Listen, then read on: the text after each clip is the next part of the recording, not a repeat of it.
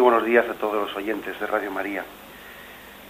Entramos en el punto 571, del 571 al 573, que es la introducción primera mm, de un artículo que tiene el título de Jesucristo padeció bajo el poder de Poncio Pilato, fue crucificado, muerto y sepultado.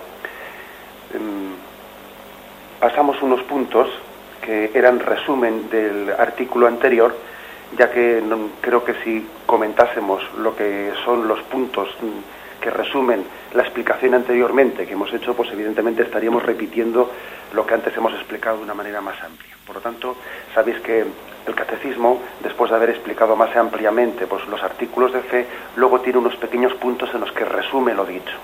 Bien, nosotros no vamos a comentar los puntos de resumen, como he dicho, para no reiterar más de lo debido, y saltados esos puntos del resumen, hoy vamos a comentar el punto 571 al 573. Los leo y luego los comentamos. El misterio pascual de la cruz y de la resurrección de Cristo está en el centro de la buena nueva que los apóstoles y la Iglesia, a continuación de ellos, deben anunciar al mundo. El designio salvador de Dios se ha cumplido de una vez por todas por la muerte redentora de su Hijo Jesucristo. La Iglesia permanece fiel a la interpretación de todas las escrituras dada por Jesús mismo, tanto antes como después de su Pascua. ¿No era necesario que Cristo padeciera esto y entrara así en su gloria? Los padecimientos de Jesús han tomado una forma histórica concreta por el hecho de haber sido reprobado por los ancianos, los sumos sacerdotes y los escribas, que lo entregaron a los gentiles para burlarse de él azotarle y crucificarle.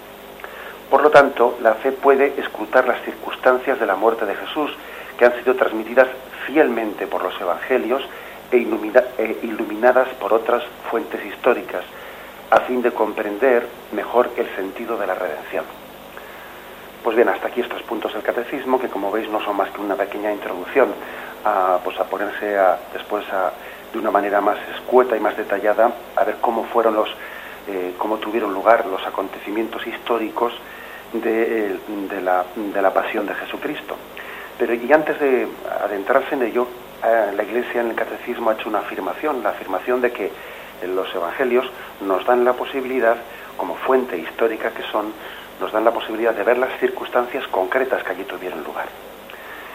Bien, por lo tanto, em, esta introducción del catecismo nos da pie para hablar sobre la historicidad de los evangelios, los evangelios como fuente histórica, que es de lo que hoy quisiéramos hablar. Especialmente, fijaros, porque en, el, en estos puntos introductorios del catecismo se cita un punto de la Dei Verbum, que es una, un documento, una constitución del Concilio Vaticano II. Se cita el número 19 de la Dei Verbum. Lo vamos a leer, que es muy breve y entenderemos por qué es importante hablar ahora de la historicidad de los evangelios antes de pasar a utilizar concretamente los datos que el evangelio nos da. Este punto que cita, que cita el catecismo dice, la Santa Madre Iglesia ha mantenido y mantiene con firmeza y máxima constancia que los cuatro evangelios mencionados, cuya historicidad afirma sin dudar, narran fielmente lo que Jesús, el Hijo de Dios, viviendo entre los hombres, hizo y enseñó realmente hasta el día de la ascensión. Después de este día, los apóstoles comunicaron a sus oyentes esos dichos y hechos con la mayor comprensión que les daban la resurrección y gloria de Cristo y la enseñanza del Espíritu de la verdad. Los autores sagrados compusieron los cuatro evangelios escogiendo datos de la tradición oral o escrita, reduciéndolos a síntesis, adaptándolos a la situación de las diversas iglesias, conservando siempre el estilo de la proclamación. Así nos transmitieron datos auténticos y genuinos acerca de Jesús, sacándolo de su memoria o del testimonio de los que asistieron desde el principio y fueron ministros de la palabra. Lo escribieron para que conozcamos la verdad de lo que nos enseña. Bien, como veis en este punto 19 de la Dei Verbum, esta constitución del Concilio Vaticano II, la Iglesia tiene un especial interés en remarcar y en subrayar la historicidad de los evangelios. Porque, por desgracia, pues eh, también en el contexto en el que estamos, incluso por parte de, algunos ambientes pues, que pueden ser mm, de personas piadosas o personas de fe, se han transmitido errores. Errores pues, que, que llevan a consecuencias muy perniciosas. Errores que vienen a decir, bueno, pues que lo importante no es que los evangelios fuesen o no fuesen históricos, que lo importante no es tanto pues el hecho de que las cosas que ahí se narran tuviesen o no tuviesen lugar, sino lo importante es el contenido de fe que ahí se transmite, lo importante son los valores, los valores que se nos quieren transmitir.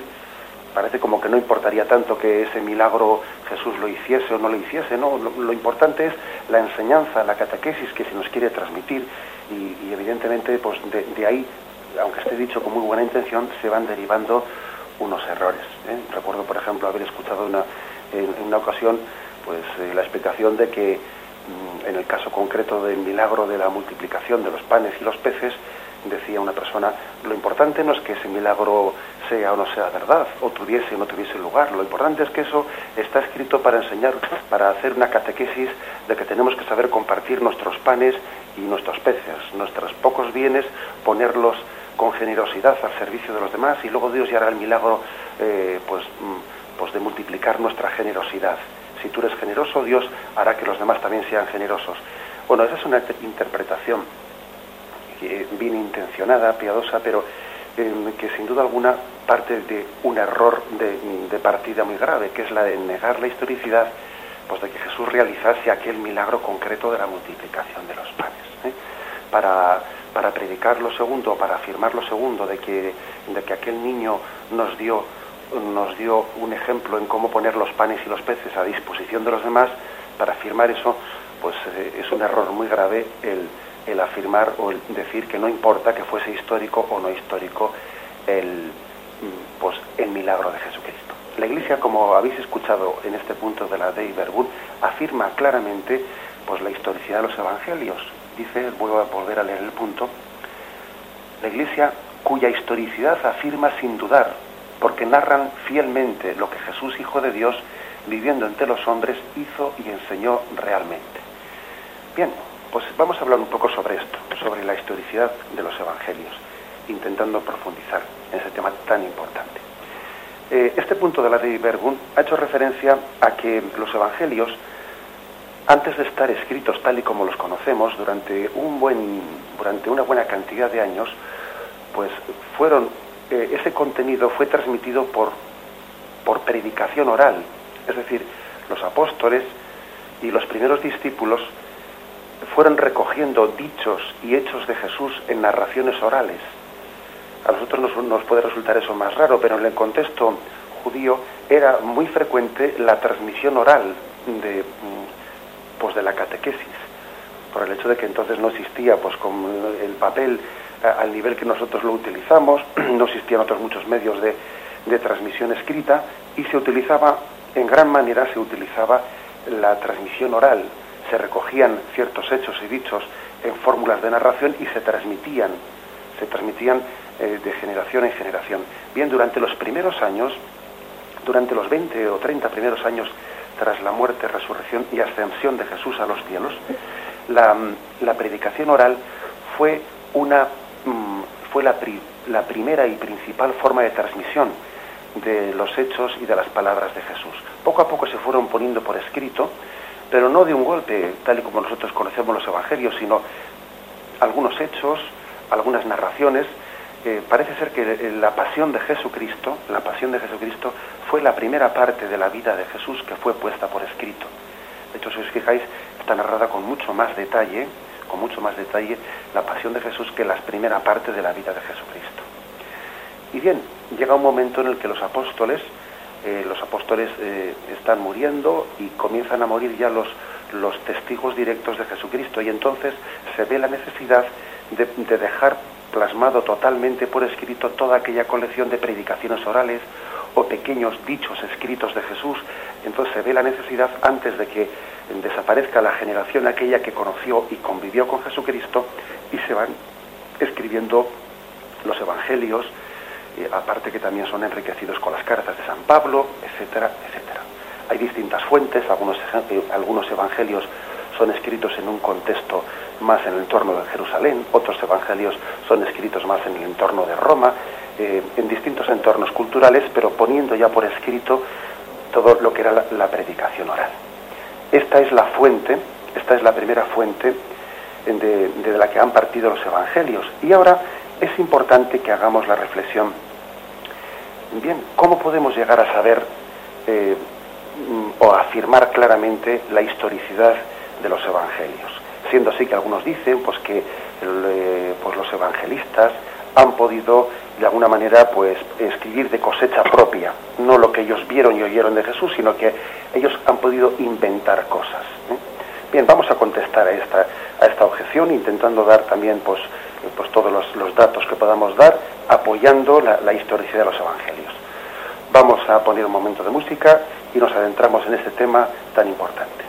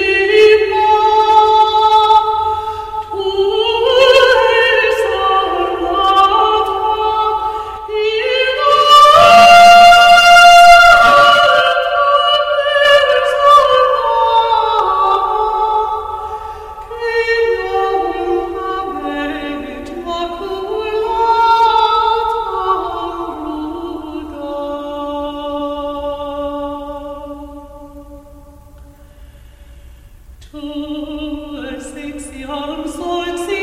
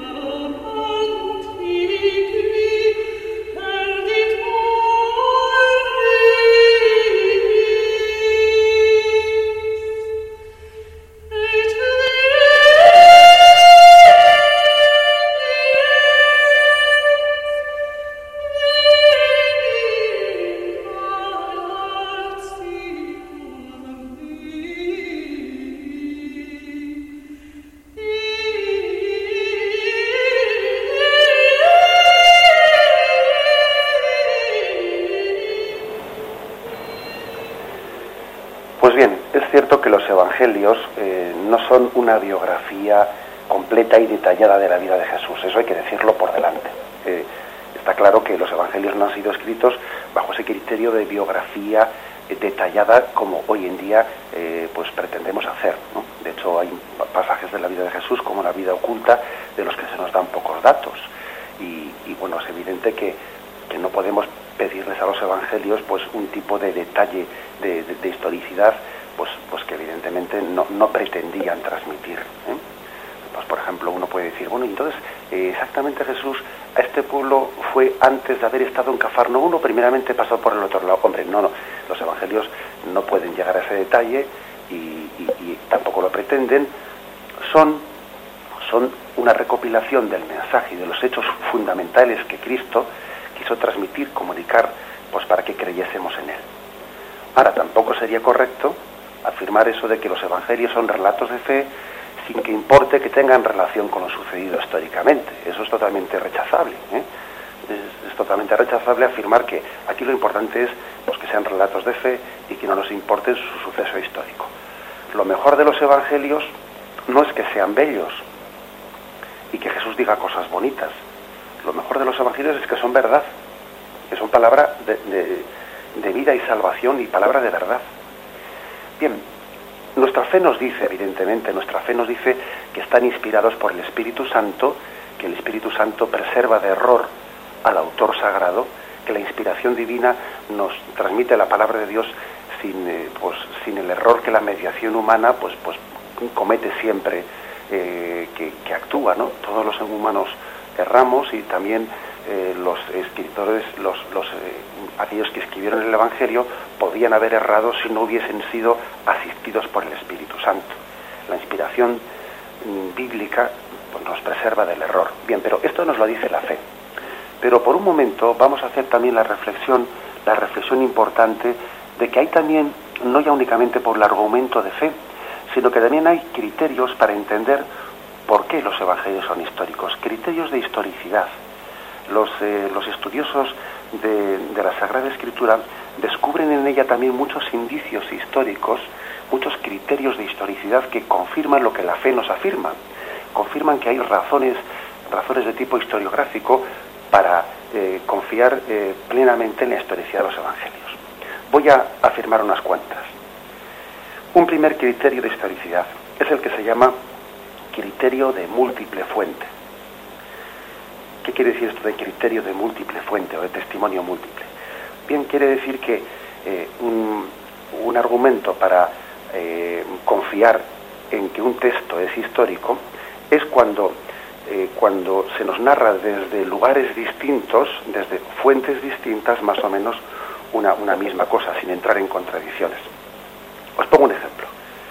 Imaginaros un maestro, un maestro que ha puesto a sus alumnos pues un examen.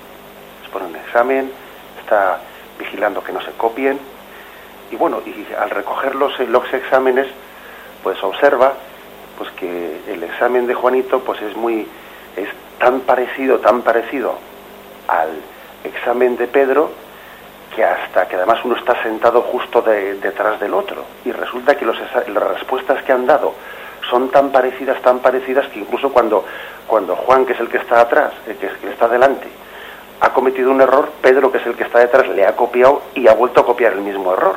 Y entonces el maestro dice, estos se han copiado, se han copiado porque el examen es tan parecido que hasta se han copiado ese error y si se, se lo han copiado todo, se han copiado totalmente. Es decir, cuando dos, mm, dos, si dos evangelios fuesen tan idénticos que hasta se, que hasta se eh, coincidiesen en detalles mínimos, uno diría, no tienen fuente múltiple, es decir, se han copiado unos a otros y por lo tanto no son testimonio de, eh, mm, más que de que, que, el copiador ha sabido sencillamente transcribir literalmente lo que ha puesto el otro. Pero a su vez, si resulta que vemos dos textos, dos evangelios, y uno dice cosas que son contradictorias con, con la del otro, dice uno, ah, pues o tiene razón San Juan o tiene razón San Mateo, o tiene razón San Marcos o tiene razón San Lucas, lo que dicen cosas contrarias sobre, contradictorias sobre Jesús. Bueno, pues fijaros, aquí tenemos un primer criterio de historicidad en los evangelios, que teniendo mm, fuentes distintas, porque unos han sido escritos en un, pues, eh, en un contexto de lengua aramea, en torno a la tierra de Jesús, otros han sido escritos en un contexto de lengua griega, ya cuando algunos apóstoles habían salido fuera de la, de la, de la, mm, de la, tierra, de la tierra de Jesús, unos recogiendo la predicación de Pedro, otros recogiendo la predicación de otros apóstoles, teniendo fuentes distintas y lugares distintos en los que han sido escritos, afirman los mismos, los mismos hechos, pero contados cada uno con su estilo propio, sin entrar en contradicciones. Es decir, son convergentes, pero son independientes. Convergen cada uno los mismos hechos de Jesús, pero son independientes en la forma de contarlo. Y ese es un criterio importante para entender la historia de los evangelios. Si fuesen demasiado parecidos, serían sospechosos de que entre ellos se han copiado. Si fuesen demasiado distintos, sería contradictorio. Entonces diría, bueno, entonces ¿cuál de ellos tiene razón? El hecho, por ejemplo, ¿no? de que los evangelios hablen de que Cristo era mm, especialmente misericordioso con los pecadores y, lo, y, hablen pues de que eso hace referencia, de eso se da testimonio en algunas parábolas, como la del Hijo Pródigo, la parábola de El Buen Pastor, y en las controversias también que, que, tuvieron los fariseos, Jesús con los fariseos, y en otros relatos, y en otras fuentes, y en otros textos, evidentemente, si en lugares y en géneros literarios tan distintos como parábolas, controversias, relatos, o lo que contó San Juan o lo que contó San Marcos, si todas confluyen en lo mismo en que Jesús era misericordioso hacia los pecadores, es que eso es un dato histórico, es un, es un testimonio múltiple, una múltiple fuente que da, da fe, que da de una manera garantía de la historicidad de esos relatos. ¿eh? Ese es, por ejemplo, en concreto, pues una forma por la que entendemos que esos evangelios son históricos. Otra más, permitidme que vamos a intentar pues, describir las, los criterios por los que hoy en día podemos llegar a tener, desde el punto de vista incluso científico, garantía de la historicidad de los evangelios. El que llaman los estudiosos criterio de discontinuidad. ¿Qué quiere decir el criterio de discontinuidad? Que es una palabra así un poco complicada y disculparéis que yo utilice estas palabras, pero intento también un poco eh, desentrañarlas y explicarlas sencillamente. Pues discontinuidad quiere decir que cuando un texto, un texto eh, es explicado de forma, de forma que, mm, que no hace que el protagonista no quede en buen lugar ante, ante los que van a leer ese texto, evidentemente tiene que ser histórico, si no difícilmente va alguien va a inventar un texto que a él no le deja en buen lugar. Eso evidentemente tiene que ser pues un criterio de, de que eso es histórico, sino, sino realmente es que no, no se entiende, porque se inventó algo que a él le deja en mal lugar. Uno, eh, uno si se inventa un texto, siempre se inventa algo que le deje en buen lugar, pero no algo que le deje en mal lugar.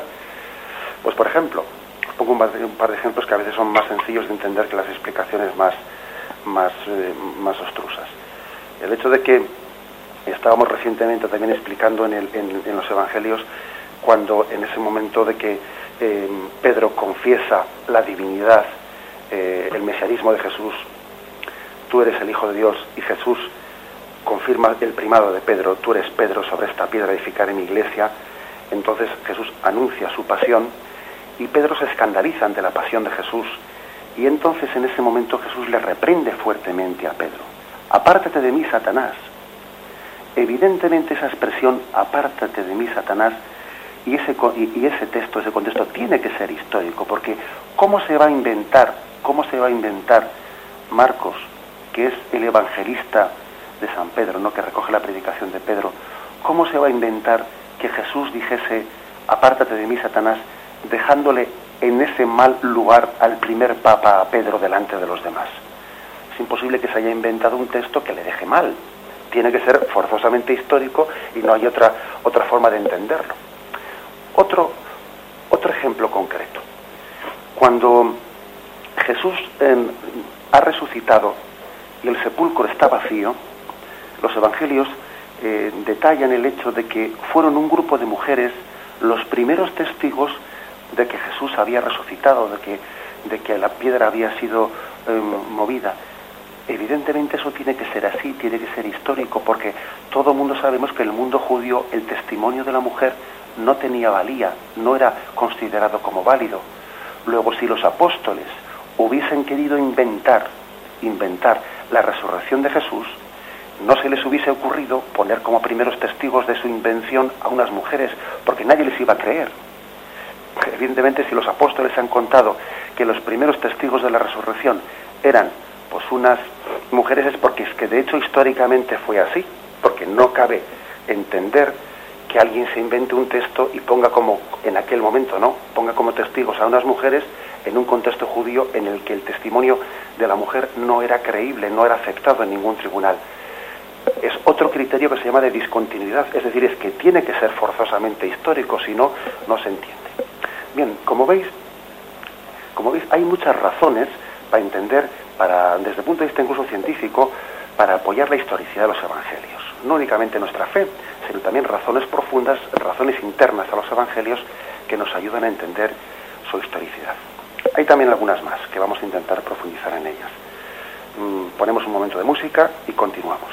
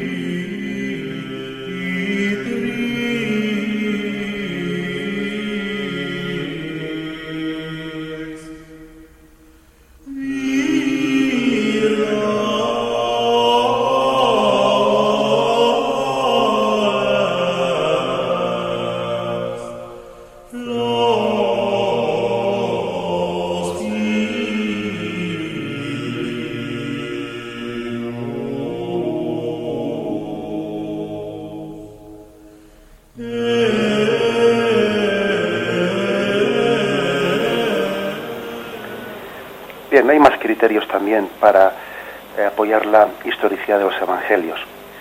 Existe también un criterio llamado criterio de explicación necesaria. Quiere decir que cuando hay una serie de, de acontecimientos que para poder entenderlos por qué sucedieron tantas cosas, pues es necesario afirmar de que aquel hecho que narra el Evangelio tuvo que ocurrir para luego explicar un montón de cosas más, ¿no? Está bien otro punto, otro punto concreto, pues otra forma de saber que, que eso es histórico. Por ejemplo, el milagro de la multiplicación de los panes.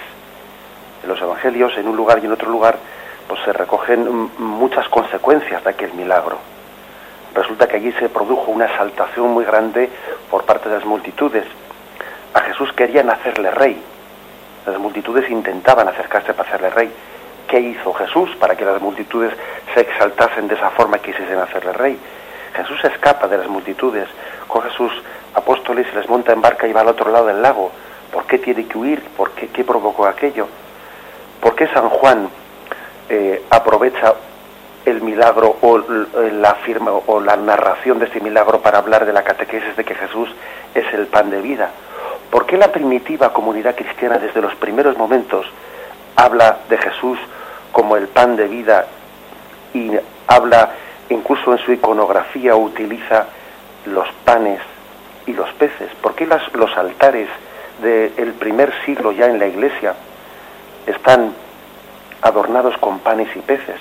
¿Por qué los cristianos incluso del primer siglo, cuando, se tumba, cuando eran, eh, eran enterrados en sus tumbas, se adornaban las tumbas no solo con la cruz de Jesús, sino se adornaban las tumbas con panes y con peces? ¿Qué ocurrió allí para que el pan y el pez pasase a ser un símbolo utilizado hasta en las tumbas, hasta en los altares? Algo tuvo que ocurrir que tuviese un efecto tan grande. Las multitudes quisieron hacerle a Jesús rey, etcétera. A eso se llama criterio de explicación necesaria. Es decir, necesariamente tuvo que ocurrir ahí aquel hecho impactante para que tuviese tantas consecuencias, ¿no? Si se tratase de un de algo de algo inventado por los evangelistas, sería impensable que alguien, que la, que la primitiva comunidad cristiana se enterrase sus cuerpos poniendo panes y peces adornando las tumbas. Esto es el criterio de explicación necesaria. Hay también otra forma de entender la, la historia de los evangelios, y es que muchos datos que allí se afirman son datos concretos comprobables, porque acordémonos de que, de que cuando se escribieron los evangelios estaba todavía muy próxima, muy próxima pues la, la, primera comunidad cristiana a los hechos y a los conocidos de los hechos. Y si, por ejemplo, si por ejemplo se narra en el Evangelio cómo José de Arimatea, pues pidió a Pilato que Jesús fuese enterrado en una, en, una sepultura eh, familiar, pues evidentemente cuando los evangelios se escribieron, todavía todo el mundo conocería cuál era la familia de José de Arimatea. Si fuese falso ese dato, la familia de José de Arimatea diría, oye, que eso es mentira, que nosotros no teníamos ahí un sepulcro, que evidentemente, o por ejemplo, el hecho de que se narre la resurrección de Lázaro, que era una familia bien conocida en Betania, conocida por todo el mundo. Había habido montones de personas que habían acudido a aquel, eh, aquel entierro de Lázaro. Si ese relato que se puso por escrito fuese falso, pues evidentemente muchos judíos, algunos de ellos no cristianos, por cierto, muchos judíos que habían asistido al entierro de Lázaro, sus familiares, etcétera, dirían eso es mentira. Mi padre o mi abuelo fue de los que conocieron a Lázaro, estuvieron en su en su funeral, en su entierro y jamás nos contaron que allí hubiese tenido lugar una resurrección. Es decir, hay una proximidad suficiente a los mm, a los hechos históricos que se trata de datos que son comprobables por lo menos en el sentido de que no existió contradicción con las fuentes que las citan. En este caso que os hemos dicho, ¿no? Ni, ni, hubo en aquel momento que se escribieron los evangelios en Betania mm, fuentes que negasen su afirmación, ni por parte de, de, otros casos concretos, ¿no? Es decir, son datos que tienen una, una, que están escritos en un momento en el que tienen una cercanía bastante grande en la historia y que si hubiesen sido falsos, hubiesen podido ser eh, rápidamente, mm, pues de alguna manera, eh, negados, ¿no? O contradecidos o puestos en entredicho. En el fondo, fijaros una cosa más, otro criterio más. Los evangelios es hermoso observar cómo cada evangelista pone su cosecha propia, su cosecha propia, su impronta, pero siempre en base a un acuerdo de fondo. Eso es muy hermoso ver los evangelios. Cada evangelista no se, ha, no se ha limitado únicamente a transcribir, no, no, cada evangelista también, inspirado por el Espíritu Santo, ha, ha puesto, ha añadido su particular visión de aquello que hizo y dijo Jesús. Pero curiosamente, cuando uno junta a todos los evangelistas, observa que entre todos ellos parten de una narración común de fondo. Un ejemplo concreto que creo que nos va a ayudar mucho. La curación del niño eh. Sabemos que en aquel tiempo pues, la, epilepsia también muchas veces eh, pues era, era entendida eh, como una, de una especie de enfermedad de Satanás. Hombre, toda enfermedad en el fondo es una especie de manifestación del poder del mal, del poder de Satanás que entró por el pecado en el mundo. Pero veamos cada uno de los evangelistas, de los tres sinópticos, cómo están contando el mismo hecho de la curación de este chico, pero al mismo tiempo cada uno de ellos pone su actividad de, escritor, su actividad redaccional, cada redactor eh, mm, pone su perspectiva, pero narrando el mismo hecho. Y esto es, y esto es en el fondo es eh, una gran garantía de, historicidad. Si por ejemplo leéis el relato de la curación del niño epiléptico en Lucas 9, versículos 37 al 43, veréis que hay sobre todo lo que se está insistiendo es en que Jesús curó eh, aquel niño epiléptico haciendo una gran misericordia al padre, al padre que estaba, que estaba angustiado. Es, una, es la insistencia principal que tiene Lucas 9, 37, 43, que lo voy a leer brevemente. Sucedió que al día siguiente, cuando bajaron del monte, le salió al encuentro mucha gente. En, esto un hombre de entre la gente empezó a gritar, Maestro, te suplico que mires a mi hijo, porque es el único que tengo, y aquí que un espíritu se apodera de él, y de pronto empieza a dar gritos, y le hace retorcerse echando espuma. Jesús más tarde dice, trae acá a tu hijo. Cuando se acercaba, el demonio lo arrojó por tierra y lo agitó violentamente, pero Jesús increpó al espíritu inmundo, curó al niño y se lo devolvió a su padre. es decir, San Lucas cuenta aquel hecho histórico, pero especialmente a él, eh, pues la fuente desde la que él ha escrito le impactó cómo Jesús había tenido misericordia hacia el Padre. Ahora veamos, vayamos al, al mismo relato, al mismo milagro, pero contado por San Marcos. Uno va a San Marcos y, curiosamente el relato de San Marcos no se fija tanto en la misericordia que Jesús hizo al Padre, sino en cómo venció a Satanás. Marcos 9, versículos 14 al 27, y fijaros que curiosamente aquí lo importante es la victoria sobre Satanás. En ese momento se le dice, y el Espíritu, eh, viendo Jesús que se agolpaba a la gente, increpó al espíritu inmundo diciéndole, espíritu sordo y mudo, yo te lo mando, sal de él y no entres más en él. Y el espíritu salió dando gritos y agitándose con violencia. El muchacho quedó como muerto, hasta el punto de que muchos decían que había muerto. Pero Jesús tomándolo de la mano le levantó y él se puso en pie. Es decir, San Marcos sobre todo remarca el exorcismo, es decir, la victoria de Jesús sobre Satanás en todo el relato. Mateo, Mateo 17, 14 19. Mateo y Mateo en esta curación remarca que Jesús curó a este muchacho cuando los, los apóstoles no habían sido capaces de curarlo. Entonces Mateo narra así de la siguiente forma. El endemoniado epiléptico. Cuando llegaron donde la gente se acercó a un hombre que arrodillándose ante él le dijo, Señor, ten piedad de mí de mi hijo, porque es lunático y está mal, pues muchas veces cae en el fuego y muchas en el agua. Se lo he presentado a tus discípulos, pero ellos no han podido curarle. Cuenta este detalle que los otros evangelistas no han contado, que primeramente había sido presentado ante los, ante los apóstoles. Jesús respondió, oh generación incrédula, ¿hasta cuándo estaré con vosotros? Traédmelo acá. Jesús le increpó al demonio y salió de él. Entonces los discípulos se acercaron a Jesús en privado y le dijeron, ¿por qué nosotros no hemos podido expulsarle? diciéndoles por vuestra poca fe. Porque yo os aseguro, si tenéis fe como un grano de mostaza, es decir, en este caso San Mateo narra el mismo hecho de la curación del niño epiléptico, pero subrayando la necesidad de la fe para poder hacer ese milagro de curación. ¿Qué quiere decir con todo esto? Que esto es un gran testimonio y una gran garantía de historicidad, porque los evangelistas están narrando la curación de ese niño epiléptico en el mismo lugar, en el mismo sitio, pero cada uno, lógicamente, cuando, cuando alguien está contando una cosa, a cada uno le llama la atención una cosa. A Lucas, la misericordia que tuvo Jesús con aquel padre, que es mi, mi, único hijo, y insiste, Jesús le curó, se lo volvió a entregar a su padre. A Marcos le llama la atención que Cristo vence a Satanás. A Mateo le llama la atención que previamente aquel hombre había acudido a los apóstoles y no habían podido curarle. Y Jesús dice, por vuestra poca fe no lo habéis hecho. Están narrando el mismo hecho y cada uno está aportando la visión concreta que él tuvo de aquel, de aquel hecho histórico. Esta es una gran prueba de historicidad.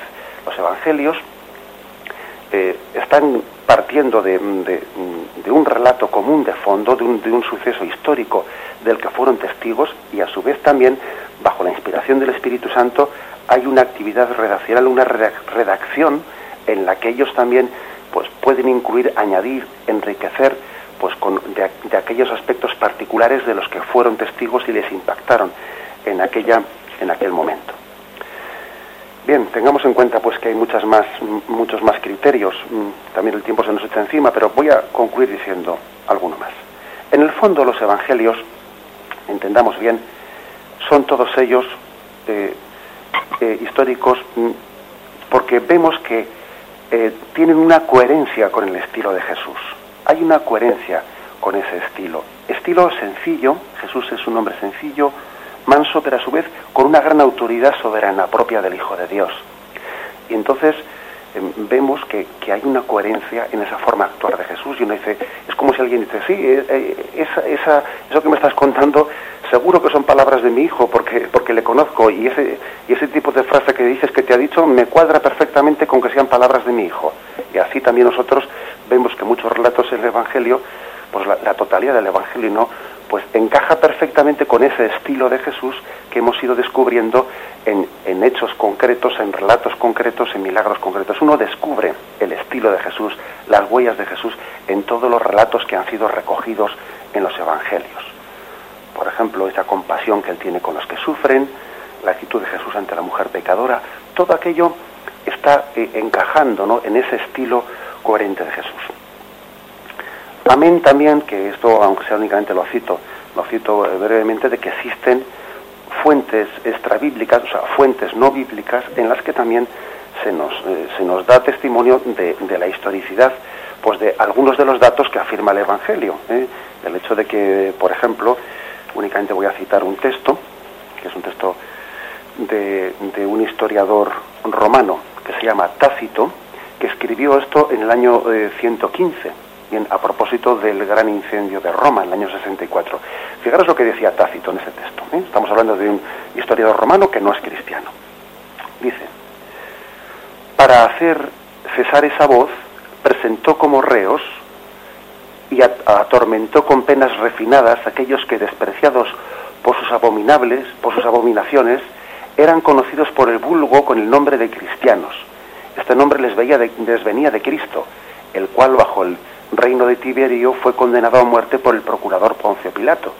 Esta condena suprimió en sus principios la perniciosa superstición, pero luego surgió de nuevo, no solo en Judea, donde el mal había tenido su origen, sino también en Roma, a donde confluyen todo lo abominable y deshonroso, y donde encuentran secuaces estos cristianos. Bueno, pues veamos que como verdaderamente uno lee este texto de un historiador romano y se da cuenta de que, de que el cristianismo allí existió y de que fue Poncio Pilato pues, quien condenó a muerte a, Jesucristo y que estos datos extrabíblicos de un historiador romano coinciden con el Evangelio. ¿eh? También, por lo tanto, es un criterio de historicidad pues, pues importante para que lo, tengamos en cuenta. Bien, pues vamos a, también a dar paso a los oyentes como hacemos como hacemos eh, todos los días. Quien desee también llamar para plantear alguna duda o alguna aclaración, etcétera, puede hacerlo al teléfono 917 107 700. 917 107 700. Ponemos un momento de música.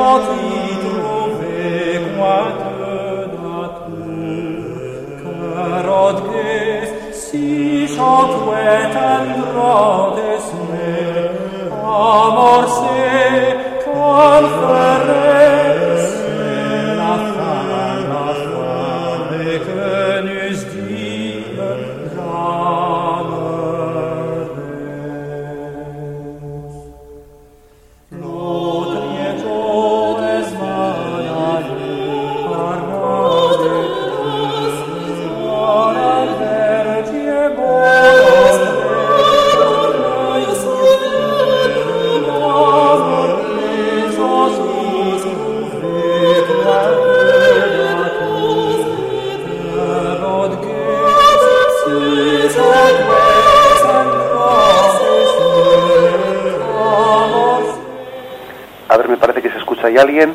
Soy yo, buenos días. Buenos días. ¿Con quién hablamos? llamo de la Rotada, Tenerife. Muy buenos días. Mire, estaba oyéndolo, ¿no? Y está interesante bastante el programa suyo. Y quisiera saber, porque yo soy epiléptico, ¿no? Y me... Y estaba oyendo lo, de, lo, de, esa época tan tan antigua, ¿no? ¿Cómo sabían que era que tenía epilepsia una persona en esa época? Porque usted estaba diciendo también que o estaba poseída por el demonio o, era epiléptico, ¿no? Porque es, difícil saber eso en aquella época, ¿no? Me imagino. Sí, sí de hecho, de hecho bueno, pues vamos a ver. Eh, eh, yo creo que la... Bien, si le parece le respondo por la radio. Vale, gracias. Creo que está bien planteada su pregunta. ¿eh? Bien, vamos a ver. Yo creo que hay que, que hay que distinguir dos cosas. Está bien hecha la pregunta porque hay un nivel, un nivel, digamos, teológico un nivel teológico que afirma que la enfermedad se introdujo en el mundo como consecuencia del pecado original, ¿eh? Como consecuencia del pecado y que por lo tanto toda enfermedad, en cierto sentido, pues eh, es una especie de imperio del mal en nosotros, es una especie de eh, bueno, pues de cierta fuerza de Satanás sobre la naturaleza humana. No entendamos esto como, como en el sentido posesión tal y como nosotros hoy en día matizamos, ¿no? nosotros matizamos pues lo que es la posesión diabólica de lo que son las consecuencias del pecado original en nosotros y un cierto eh, un cierto imperio de Satanás como príncipe de este mundo que también la naturaleza pues sufre las consecuencias de ese imperio de Satanás sobre el mundo. Bien, digo que a un nivel teológico eh, toda enfermedad, no solamente la epilepsia, por cierto, eh, sino toda enfermedad, pues esta misma manifestación de, esa especie de imperio, del principado de, Satanás sobre este mundo, que, que todavía hasta la, hasta la plena consumación de Cristo en este mundo, todavía no hemos experimentado la plena liberación de Cristo, donde toda enfermedad, donde toda pena, donde, todo, eh, donde toda debilidad humana será eh, plenamente liberada por Jesucristo. En sentido teológico, por lo tanto, se entiende que toda enfermedad sea considerada como una especie de, entre comillas, digamos, posesión de Satanás. Bien, y desde el punto de vista más, digamos, histórico, pues es, evidente que la epilepsia, como tiene una especie de ciertas manifestaciones externas, pues que cuando da un ataque epiléptico, eh, el mismo pasaje que he leído ahí, veis cómo describe que eh, el muchacho caía por el suelo, eh, salía espumarajos de su boca, etcétera, una serie de descripciones en las que a los, digamos, a, los habitantes de aquel momento se les podía hacer muy similar las características de los ataques epilépticos con las características que podía tener pues una persona poseída. Entonces, digamos que históricamente a los epilépticos sencillamente se les metía dentro del mismo saco, dentro del mismo saco que aquellos que sufrían posesión diabólica.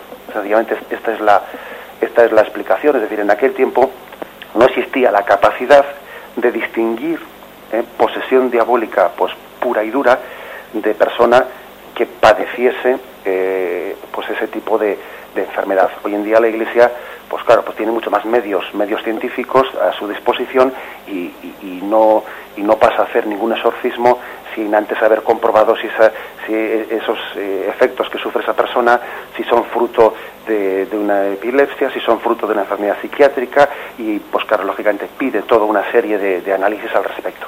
En aquel tiempo no era así, ¿eh? sencillamente podía haber enfermedades que estaban, o sea, porque no existía esa capacidad, que estaban metidas, englobadas eh, dentro de ese concepto genérico y, amplio de posesión, ¿eh? porque en aquel tiempo se hablaba de que Satanás eh, poseía un hombre el mismo momento en que también padecía una enfermedad, ¿no? Y entonces, teológicamente, como la enfermedad provenía del pecado, pues eso era globalmente considerado así.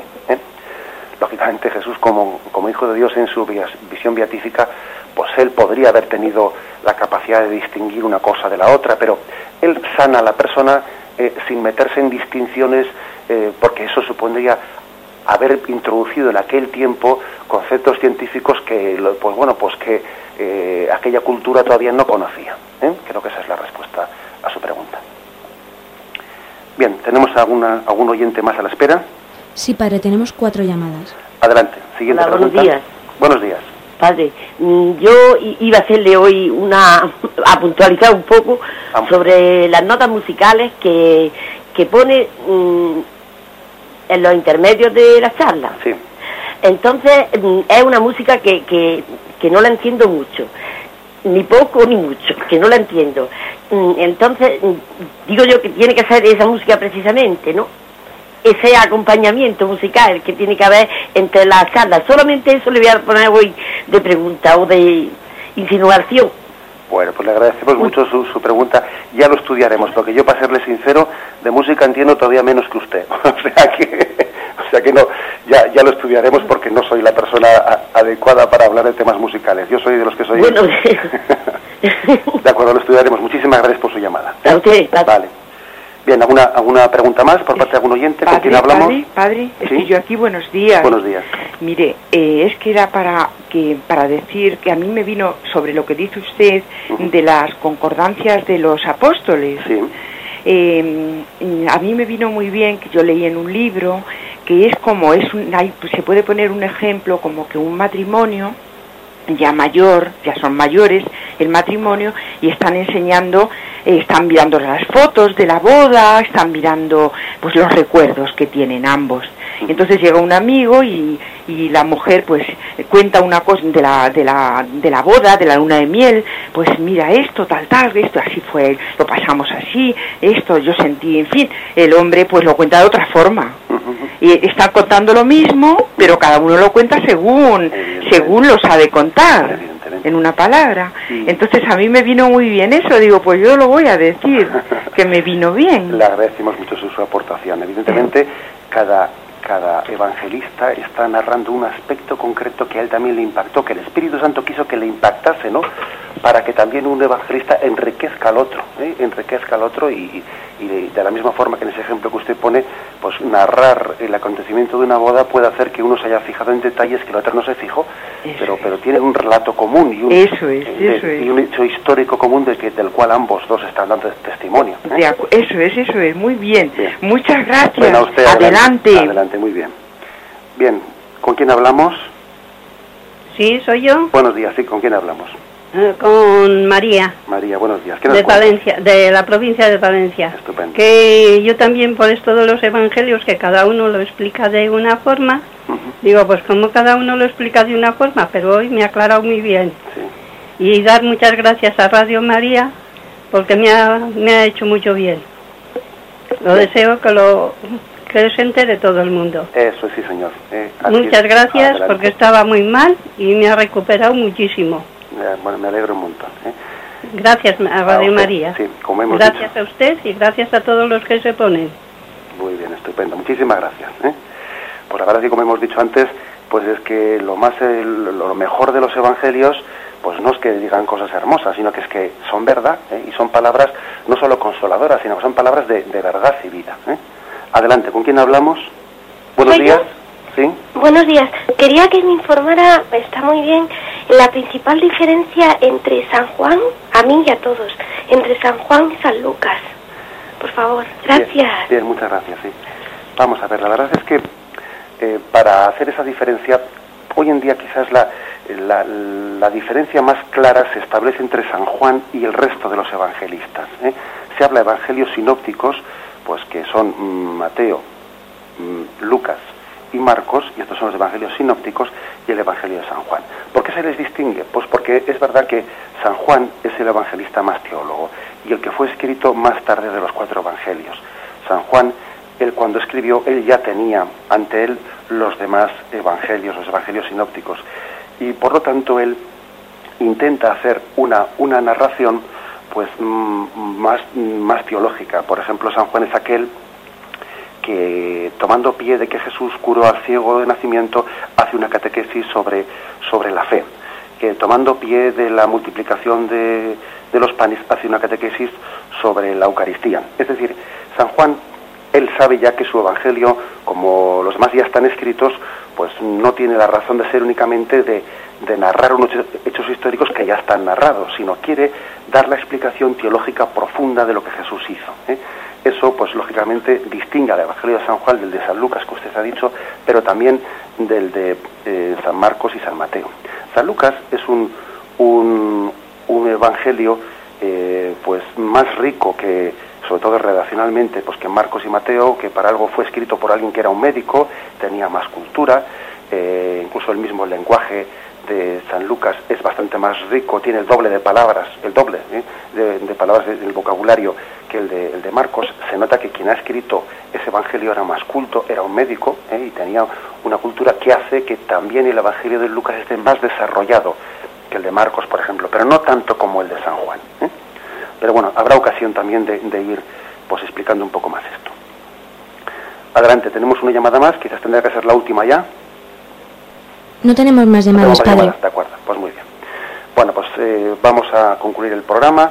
Mañana nos adentraremos ya a partir del punto 574. Damos gracias a todos los oyentes. Pedimos a María que nos ilumine el sentido interno de los evangelios, que nos haga gozar de ellos, de la palabra de Dios. ¿eh? Porque esto es un poco lo que hemos querido explicar. María es, fue la conocedora profunda del sentido interno de, de, la palabra de Dios revelada en los cuatro evangelios. Alabado sea Jesucristo.